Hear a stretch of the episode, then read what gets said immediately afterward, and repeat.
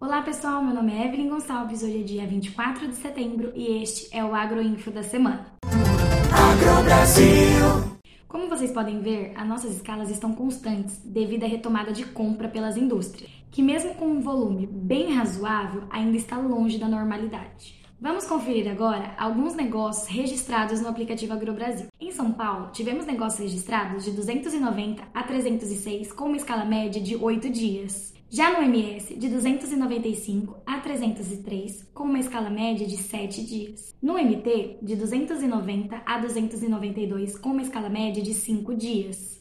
No Goiás, de 284 a 290, com uma escala média de 9 dias. E para finalizar, em Minas, tivemos um negócio de 305 a 307, com uma escala média de 7 dias. Vamos conferir agora como foi o mercado futuro do boi.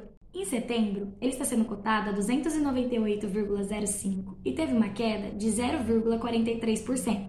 Já outubro, seu valor é de 300,10 e teve uma queda de 0,67%. Vamos falar um pouquinho sobre o dólar. Hoje, o dólar está saindo a 5,35 e teve uma alta de 0,79%. E o atacado permanece estável, onde o boi casado ainda está sendo cotado a 19,10 centavos. Vamos falar um pouquinho sobre os negócios registrados de milho no aplicativo AgroBrasil. Em Rondônia, tivemos um negócio realizado a R$ 68,00 a saca.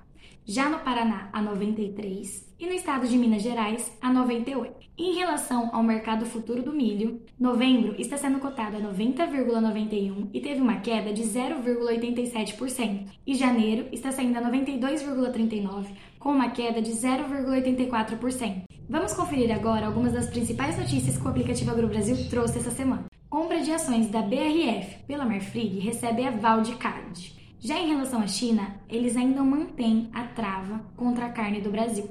E falando em boa notícia, a Rússia retoma os abates para animais de até 30 meses. Este foi o Agroinfo da semana.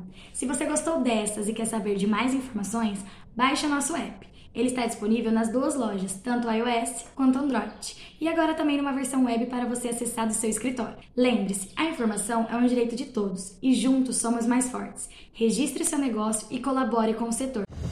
Negociou, registrou.